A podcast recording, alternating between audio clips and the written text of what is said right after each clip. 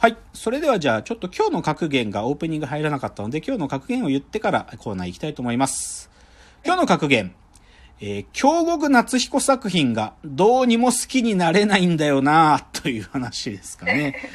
いや、まあ別に、京極さんの小説をまあ熱心に読むっていうタイプじゃないんだけど、たまたまね、ちょっとね、あのネットで、あのネットフリックスだったかな、あの、京極夏彦のあの、百鬼、百鬼夜行シリーズだったかなまあそれの映画があって、あの、堤真一さんが主役の、あの、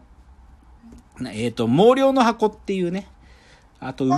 産めの夏っていうのもあるんだけど、あの、その二つをまあちょっと見たっすよね。あの、うん。なんだけど、まあちょっとなっていう、なんか、まあさっ、とね、さっきの話に近い、さっきの、あの、呪音の話に近いんだけど、なんか、もうね、そのおどろおどろしさが、既視感がありまくるんだよね、もう。うん。なんかもうやっぱりおどろおどろしいの、なんかもう新しい表現系考えないといけないなってつくづく思うっていうか。だから結局、じゃあ、産めの箱っつう、あ、ごめん、あの、毛量の箱っつうのはさ、獅子を切り落とした女の子を箱の中に詰めるって話なんだけどさ、そういうのもなんか正直見たことあるんだよね、どこかでね。だからそういうのをちょっと超えられないっていうのを少し映画見て思ったってことですかね。はい。では、ここからコーナーに参りたいと思います。ロフトプラスワンへの道。えー、このコーナーはサブカルリテラシー、サブカル知識の低い株式会社私は社員に、竹之内がサブカル魂を注入し、いつの日かロフトプラスワンでのイベントに呼ばれる存在にまで自分たちを高めていこうという意識向上コーナーです。では早速、今日のテーマ発表します。今日のテーマ。図鑑の時間だよ全員集合っていうですね。まあ、ドリフじゃないんですけども、まあ、ちょっと今日は、久しぶりに本の回、本についてやる回にしたい。で、まあちょっとね、まあどうしてもなんていうか、このラジオは、一応ラジオなんで、なんか皆さんが後々ね、映像とかで見れるようなものの方がいいのかなと思って、比較的映像作品になってたりとか、もしくは映像の中で、えー、もともと本だ、小説だとかドキュメンタリーだったけど、あの、映像にもなってるよみたいなのを紹介してきたんだけど、今日はちょっと鉄頭鉄尾本ですね。だから、ちょっと今日はもう言葉で説明するしかないんだけど、じゃあなんで本、本の何かっていうと、図鑑です。図鑑。いいですね。うん。で、きっかけは僕がね、本当にもうつい最近です。2週間くらい前に面白い図鑑を手に入れたんですよ。はい、どんなので、ですか？それがですね、これですね。野球棒大図鑑というですね、野球の星、ベースボールキャップエンサイクロペディアというですね、この綱島リトモさんという方が、これね、あの、先、つい、本当に2週間前、2020年6月30日だから、もう出たばっかり。で、これをね、もうね、もう、アマゾンで出てきた時も興奮して、まあ、まあ、まあ、で見つけたんですか？えっとね、そう、まあ、でもリコメンド。あのね、もともとこの綱島リトンさんっていうのが、えっ、と、日本プロ野球ユユニフォーム大図鑑っていうすごい大きめの本を書いてるの。これ全3巻ってすごいんだけど、で、これを書いてる方で知ってて、僕確かこれね、一冊持ってんだよね。あの、全、全3巻まとまってない前のやつなんだけど、で、それでこの方が本当に野球がお好きでね、で、その方が、なんと野球棒の図鑑を書いたっていうので、もう興奮しちゃって、で、僕ずっと前から思ってんの、なんか、ベースボールキャップって、なんか昔のキャップって本当なんかダサくてかっこよかったなって思うんだよね。なんか、近鉄のキャップとか、なんかやっぱり西武ライオンズの昔の青いキャップとか、もう今手になかなか入んないんだけど、もう被りたいもん。そう。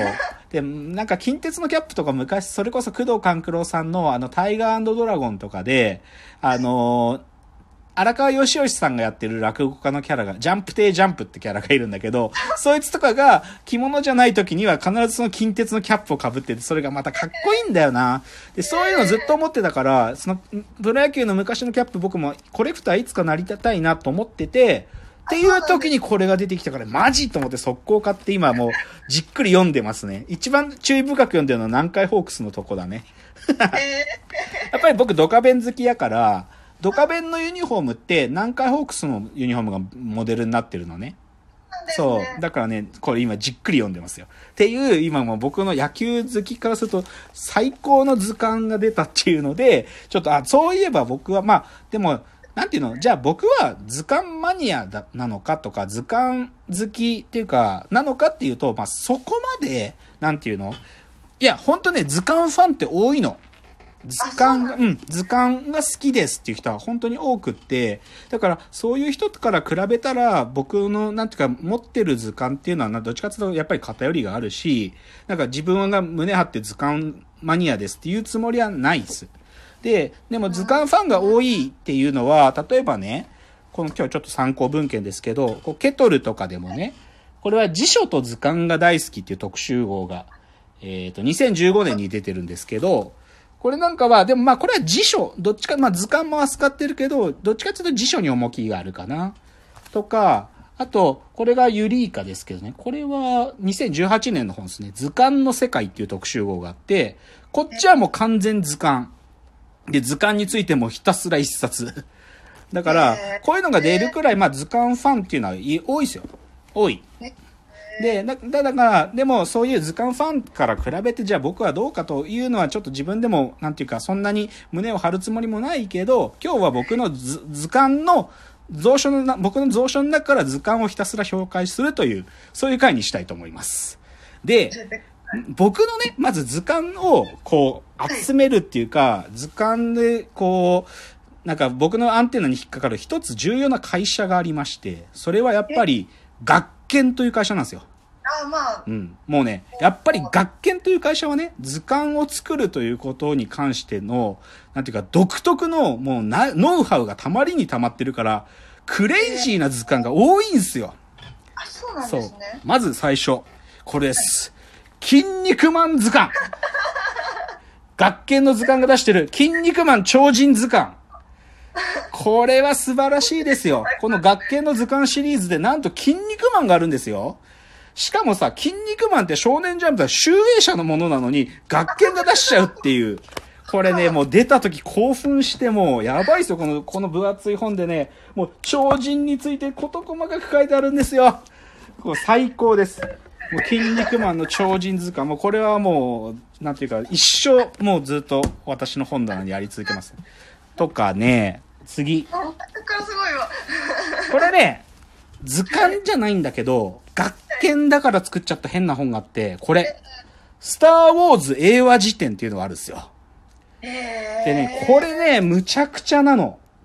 すべての、なんていうか、英単語が、全部の例文が、あの、スターウォーズの文章になってる。そう。そう、全部セリフと関連付けてて、そう、むちゃくちゃなの、これ。で、なんでこんなの作ったのかなと思うんだけど、これね、出た時とか全くこう、っていうか、これ、なんていうの、勝手にスターウォーズ感、こうデザイン上してて、ぼんやりとスターウォーズに気づいてもらえばいいなみたいな感じになってんだけど、でもこれなんか売れちゃって、これね、僕が持ってるのはジェダイ入門者編なんだけど、これ今続編とかも出てるんですよ。っていうむちゃくちゃな本もあるんですけど、で、多分これ、そう。で、これの、じゃあ多分派生でできた本だと思うんだけど、これもむちゃくちゃなんだけど、これ、ムー公式超実践え日常英会話ってのがあるのよ。そう。これはさっきのムー、あの、スターウォーズと同じ要領で、すべての英会話の文章が、ムー文脈なんですよ。あそう。だから、例えばね、えっ、と、The symbols of the secret society are drawn on these bills っていうね、紙幣の秘密結社のシンボルが描かれているっていう、こういう例文だらけなんだよ。パワースポットとか例文の、もうむちゃくちゃなんだよ。Please take me to the energy vortex you recommended. あな、おすすめのパワースポットへ案内してくださいっていう。日常もう日常英会話、もう実践なんですよ。とかね、それの派生でもうもう一冊、ムー公式実践、不思議生物捕獲マニュアルっていうやつで、ユーマの捕獲マニュアルがあるんですよ。すごくないユーマが、もう捕獲、ネッシーの捕獲の仕方書いたんだよ。ネッシーもビッグフットも捕まえられるっていうね。っていう、もうだから、やっぱ学研ってクレイジーな会社なんだよね。ただ、でもね、これつい最近のニュースだけど、実はムーね、学研の、版元学研じゃなくなるの、今度。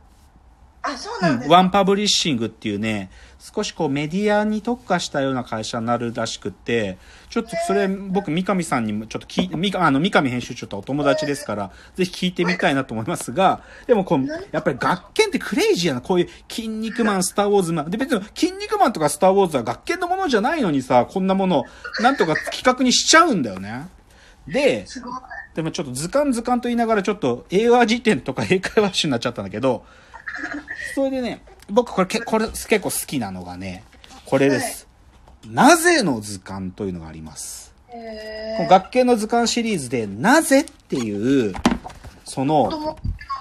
いや、要は疑問だよね。例えば、なんで犬は鼻が利くのとか、まあ、子供向けの書籍なんだけど、なんでカレーは辛いのとか。なんで段ボールは丈夫なのっていう、まあ、まあでもさ、子供の頃ってさ、なんか僕の記憶にあるけどさ、なんでってことばっかりだったじゃない？でそれを集めた本なんだよ、これ。あ、そうなんだ。そう。なんでなんでお化けそうそうう。そう。なんで指先に指紋があるの？もう、もうそれの、それを集めた本って、それの図鑑なの。なぜの図鑑っていう。こういう、まあ、まあ、学研っぽいのはもうあるんですけどね。っていう、もう、だから学研という会社はまず外せないですよ。この、クレイジーな図鑑も含めて、学研者の図鑑っていうのは僕はもう大好き。じゃあちょっと次はね、要学研からちょっと離れて、違う角度の図鑑たちも紹介していきます。へえ。